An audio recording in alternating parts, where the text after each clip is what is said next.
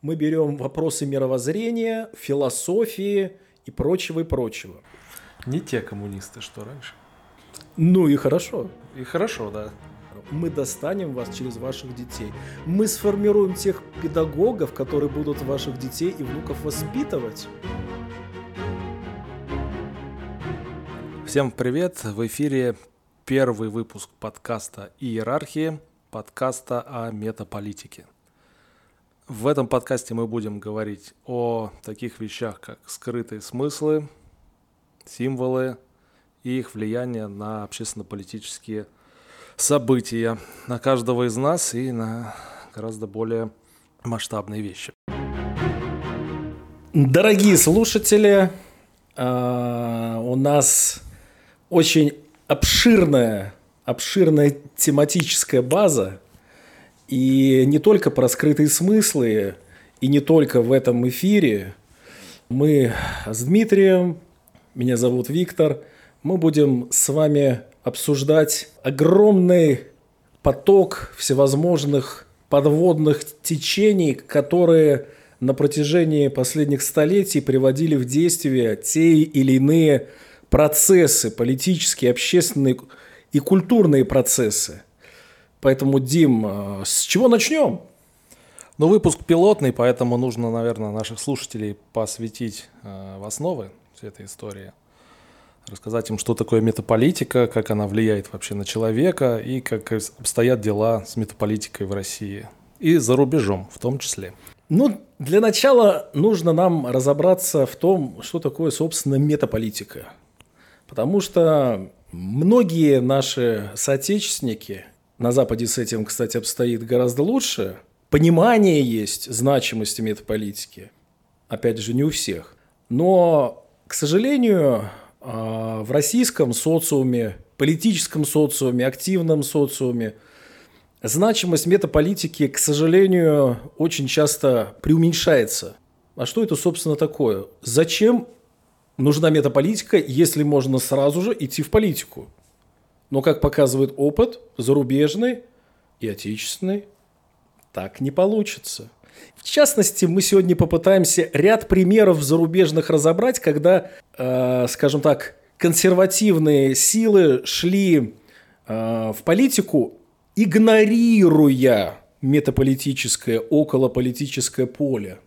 Наверное, на подобных примерах гораздо проще объяснить, что такое метаполитика и ее значимость, потому что если мы будем говорить там академическим языком, это слушателям может быть непонятно.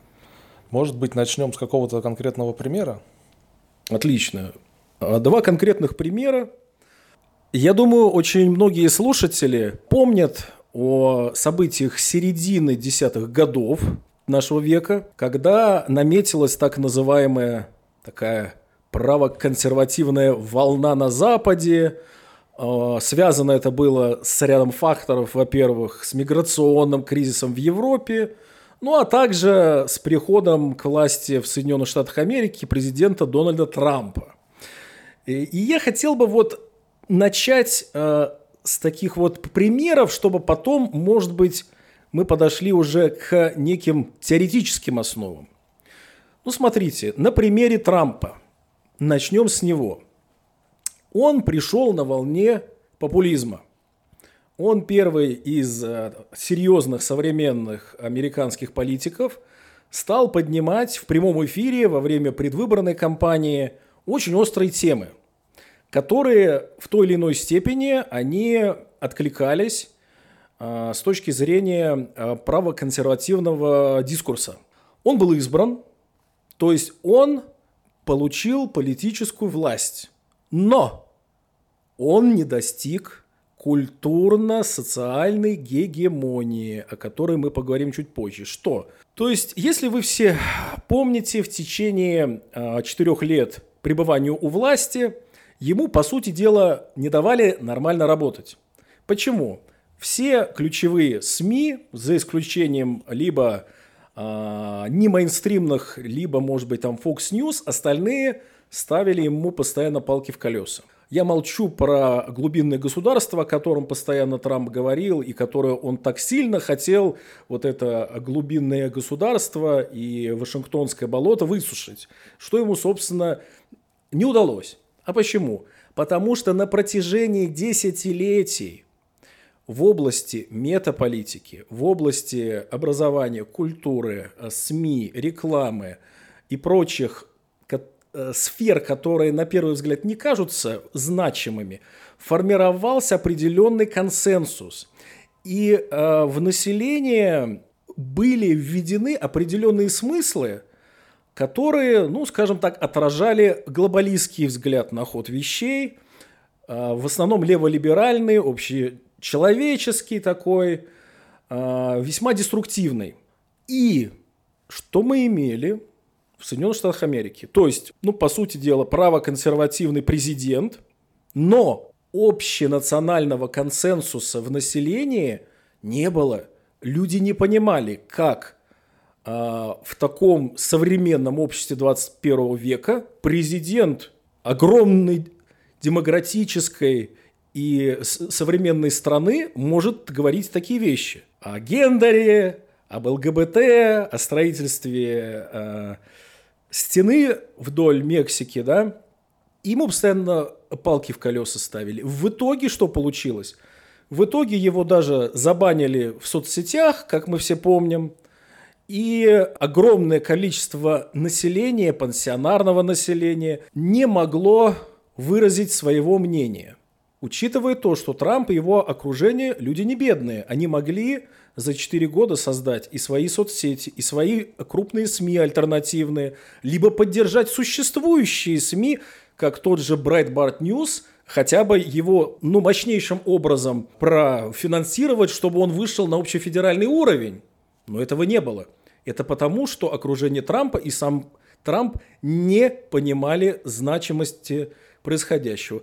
Второй пример – Европа. Были выборы в Австрии, и на выборах образовалась правоцентристская коалиция из австрийской народной партии и австрийской партии свободы – во главе с Хайнсом Кристианом Штрахе, чтобы слушатели поняли, австрийская партия свободы – это правоконсервативная партия, которая, кстати, и по сей день выступает как альтернатива для Германии в соседней Германии против антироссийских санкций, выступает за сближение с Россией планомерно. Ну так вот, образовалась коалиция, и опять же, вот этот Хайнц Кристиан Штрахе, который стоял во главе партии «Свобода», он был вице-канцлером, он всячески э, издевался в интервью над околополитическим полем, над метаполитикой. Он говорил, ну зачем нам все это нужно? У нас же есть партийные ячейки, через них мы будем действовать. То есть на волне популизма, что Трамп, что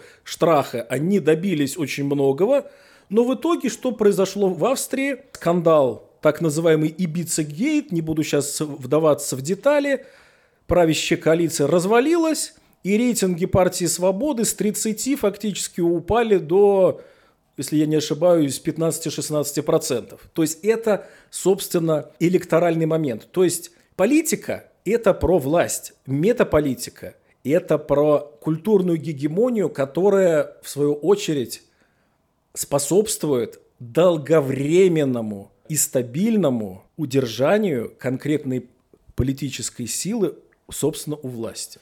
По поводу метаполитики и Трампа.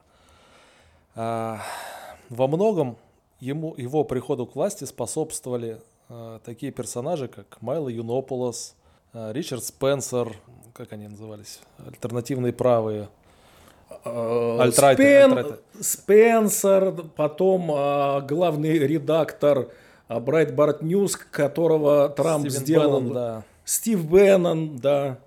А, так вот, а, как раз когда пришел Трамп, вот эти альтернативные правые, они же пользовались большой популярностью. И ведь во многом они, ну, скажем так, ладно, не во многом, но они внесли определенный вклад в победу Трампа на выборах, потому что они сделали того же самого знаменитого лягушонка Пепе символом Трампа. А, в итоге там какие-то определенные левые организации обозвали символом ненависти этого лягушонка Пеппи. Это же тоже своего рода метаполитика. Но, как мы видим сейчас, а, Юнополос куда-то слился, альтернативные правые, они тоже куда-то слились.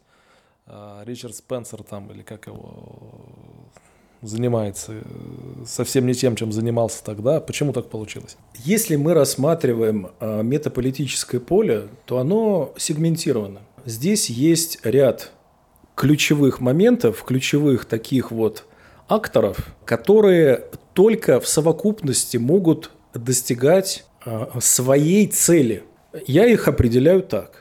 И не только я, то есть политологи и серьезные аналитики, социологи в той же самой Германии, Австрии, они примерно приходят к таким же выводам. В частности, все начинается с теории. Как известно, в начале было слово. Что такое теория? Мы сейчас не берем вопросы идеологии, мы берем вопросы смыслов, мы берем вопросы мировоззрения, философии и прочего и прочего. То есть это некие сообщества, клубы, кружки, которые регулярно собираются, обмениваются мнениями, издают через свои а, издательства ну, серьезную научную и публицистическую литературу, где действительно отстаивают свои принципы, чтобы это не было эклектикой, чтобы это не было популизмом, потому что популистская волна, то она образуется, то она может схлынуть. А теория, это может не сразу срабатывать. Но это со временем становится основой для политической программы партии. То есть мы отфиксируем первое. Это теория. Второе. Чтобы эту теорию доносить, что нужно? СМИ.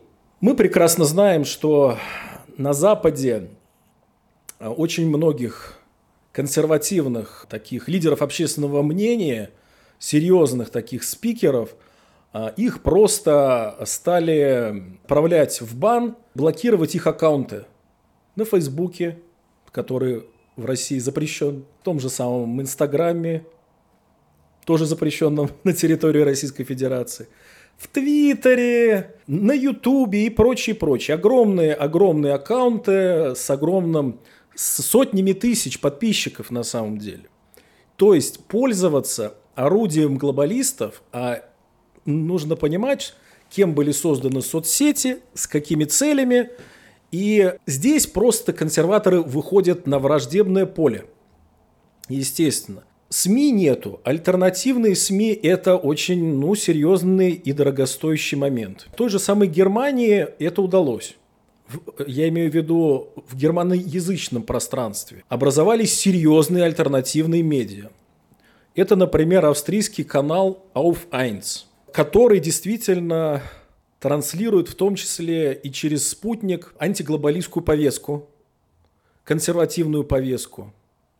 Это издательства такие, как, э, например, «Сецессион» или издательский дом «Антайос».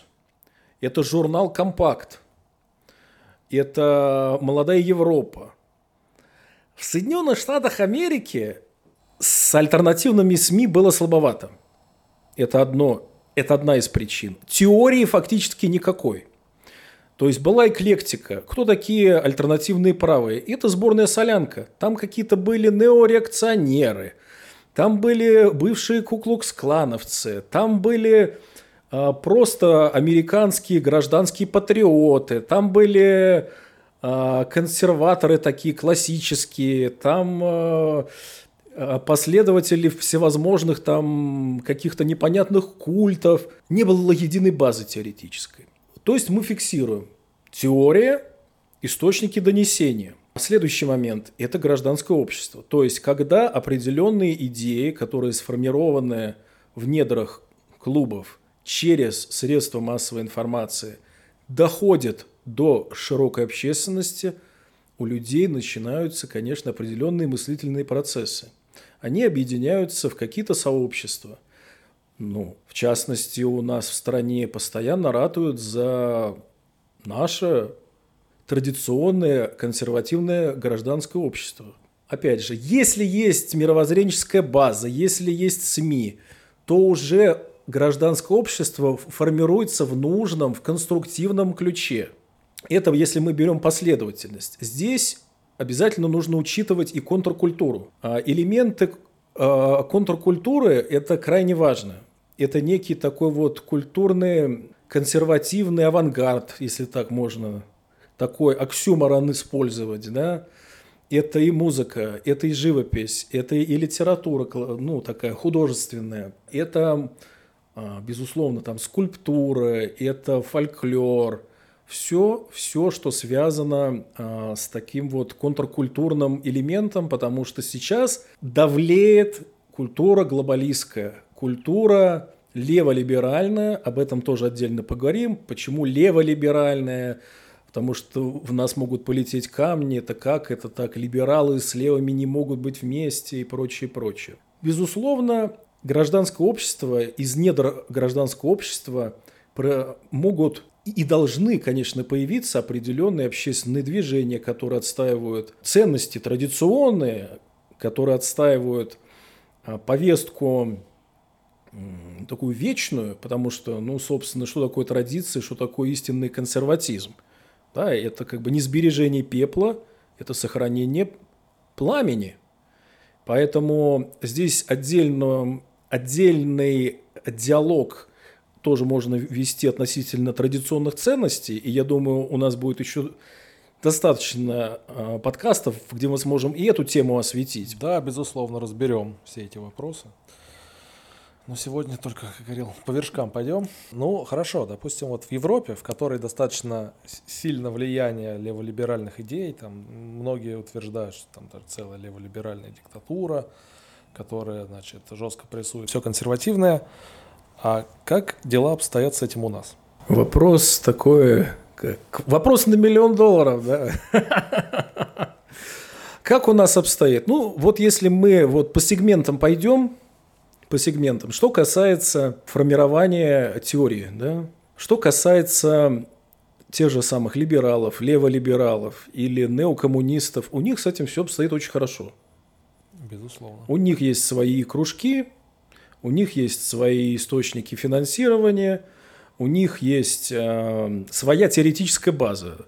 Что касается неокоммунистов, им проще всего. С либералами тоже, в принципе, ничего сложного, потому что Э, за спиной у либералов там стоит вся теоретическая мощь Запада, по сути дела, ну, огромного количества мыслителей. Эту повестку, эту теорию транслируют огромное количество, том числе и вузов в стране. Что касается правоконсервативной тематики в нашей стране, то здесь нужно отметить следующее, что ее, по сути дела, на протяжении последних 30 лет и не было. Не было. То есть вся вот эта национал-патриотическая тусовка, которая с 90-х вот образовалась, потом плавно через нулевые, потом перекочевала в десятые в виде там спутника и погрома и так далее. Ну, это опять же была эклектика. То есть были элементы, да, были, и, были элементы классической русской мысли а, дореволюционный или межвоенный, да? То есть здесь мы, конечно, берем там и Тихомирова, и Шарапова, и Ильина, и э, Меньшикова, и прочих, и прочих, и прочих. Да, это было давно. После этого господствовало, естественно, коммунистическое мировоззрение, марксистское мировоззрение. Потом в 90-е на смену пришло а, либеральное, которое стало мутировать в такое либерал-глобалистское, Э, уже на рубеже нулевых и десятых годов произошел вот этот вот эм, произошло сращивание э, либеральной идеологии с марксистскими уже идеями. Что же на патриотическом фронте?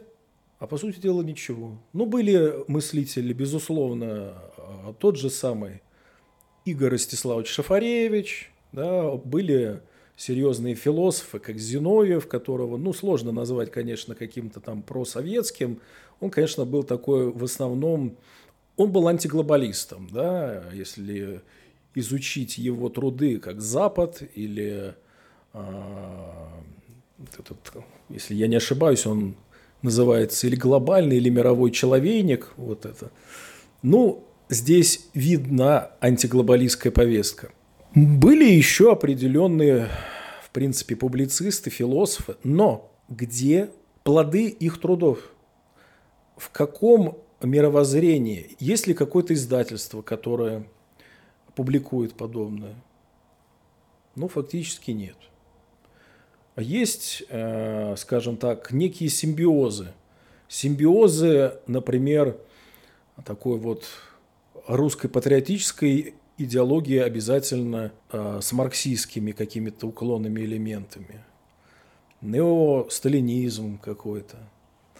А есть огромное течение так называемых национал-либералов, которые пытаются скрестить, по сути дела, русское национальное мировоззрение с, с какими-то либеральными химерами, очень э, питают большой пиетет при, перед теми же самыми декабристами и прочее, прочее.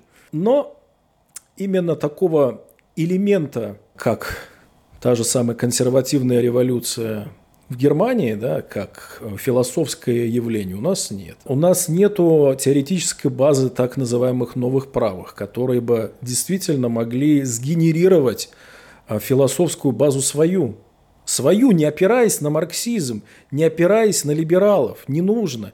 И уж точно не опираться на всевозможных апологетов третьего пути, которые, скажем так, писали всевозможные труды в 20-е, 30-е или 40-е годы 20 э, века. Потому что, э, как известно, там, опять же, тоже очень сильно влияние того же самого марксизма. Нету классиков. Далее, что касается СМИ. Безусловно, были определенные очень любопытные проекты. Я уже упомянул о том же самом спутнике погроме.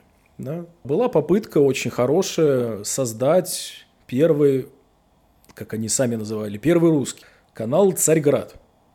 Очень хорошее начало было. Ну, что сейчас с Царьградом, я уже говорил, все э, консервативные силы их блокируют, в том числе всем известно, на Ютубе канал снесли, либо очень сильный уклон идет в сторону религиозности. Безусловно, религиозное мировоззрение, как этнокультурно-традиционная матрица, она крайне необходима при формировании мировоззрения правоконсервативного. Но это не тождественно именно э, закону Божию. Потому что все-таки мы живем а, в светском обществе, и у нас не все люди верующие. И не все люди достаточно воцерковленные. Поэтому нужно мировоззрение, которое в себя впитывает, естественно, самые важные элементы э, православия, да в принципе традиционных религий, впитывает. Но в итоге оно не настолько религиозно загружено. Что касается общественных организаций, тоже все очень весело в кавычках. Естественно, партий нет партий, которые бы стояли на твердом фундаменте правоконсервативной идеологии нет. Есть элементы во всех партиях, которые у нас э, существуют в Госдуме, безусловно, э, и в, и в «Единой России», и в ЛДПР. «Справедливой России», мне кажется, фактически нет. Ну, даже у тех же самых коммунистов, которых сложно назвать коммунистами в классическом понимании а, нынешней западной повестки – это скорее даже какие-то реакционеры, там чуть ли не красно-коричневые реак... Э, это реакционные фашистские элементы бы их сейчас бы назвали бы на Западе. То, что порой Геннадий Андреевич говорит. Ну да, коммунисты, которые поздравляют с Пасхой, это, конечно, уникальное явление. Не те коммунисты, что раньше. Ну и хорошо. И хорошо, да. То есть, если посмотреть на эту всю ситуацию со стороны, получается, что у нас, в принципе, есть и отечественные мыслители, у нас есть опыт, скажем так, зарубежных товарищей, скажем так, по идее. Чего же не хватает? Не хватает, наверное, воли, это в первую очередь, воли осмысливать свои ошибки. Вот что сделали э, марксисты – а после поражения марксистов в ноябрьской революции 1918 года в Германии, потому что коммунисты разного окраса и социал-демократы, они-то надеялись на то, что Германия пойдет по пути советской России, что революция удастся. Но революция провалилась. А почему? А потому что гражданское общество, оно было глубоко консервативным. И оно дало отпор те же самые фрайкоры, стальной шлем и прочее, прочее, они не дали развернуться на, э, на улицах немецких э, городов тем бесчинством, которые, к сожалению, залили кровью всю нашу Россию-матушку и вылились в гражданскую войну. И после вот этой неудачи образовалась так называемая критическая теория. Образовалась франкфуртская школа, об этом мы отдельно поговорим. И франкфуртская школа, она рассматривала, в первую очередь, она подвергла критике сам марксизм и поняла, что э, основной-то базис – это не экономика, основной базис – это культурная матрица, это мировоззрение. И только изменив, подвергнув определенной эрозии, мощной эрозии, этот культурный базис можно будет установить, собственно, марксистские порядки. Что, собственно, потом, десятилетия спустя, им удалось во время культурной революции 60-х годов. Плоды революции, да, это вот президент Соединенных Штатов Америки Барак Обама, Хиллари Клинтон, э, и Джо а, Байден, который не, рассказывает... Несостоявшийся президент, и Джо Байден, который... Который рассказывает о том, что трансгендеры лучшие люди Земли. Да, это абсолютно плоть от плоти франкфуртская э, культур-марксистская школа. Ты знаешь, э, вот мне иногда кажется, что нашим правоконсерваторам не хватает не то чтобы воли, у них как будто бы ложные цели и, соответственно, ложные пути их достижения. То есть многие считают, что для того, чтобы добиться успеха, нужно собраться, организовать партию, чуть-чуть поднапрячься, пройти в Госдуму, и вот тогда заживем. Ну, это же ложная цель. Ведь, в принципе, как показывает опыт культурных марксистов, можно добиваться поставленных результатов, даже не подходя близко к политике, просто оккупировав культуру. То есть культура, политика начинается через культуру. А какие культурные проекты есть у наших правоконсерваторов, вопрос риторический. И что касаемо, опять же, целей, когда говорят, там, вот, нужно собраться в партию, прийти к власти, сесть в Госдуму, там, стать правящей партией, это все ерунда. Мне кажется, задача минимум для правых консерваторов – это возглавить Министерство культуры и Министерство образования. И как только эти министерства будут в руках правоконсерваторов, тогда можно будет говорить о каком-то позитивном сдвиге.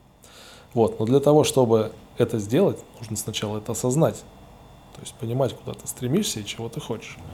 Но для этого нужно понимать, э, как вся история метаполитическая работает. Об этом мы, конечно, будем говорить очень много и подробно в других наших подкастах. Безусловно, все эти моменты, которые ты сейчас обозначил, это нужно обсуждать. Это нужно обсуждать в широких кругах мыслящих консерваторов.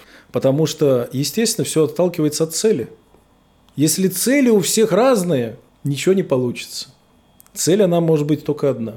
И э, глобалисты, скажем так, э, идеологи, идеологи глобализма, идеологи культурного марксизма и стоящие за ними круги мировой олигархической плутократии, ну, они себе ставили четкие цели, и они стратегически шли и идут к достижению этих целей.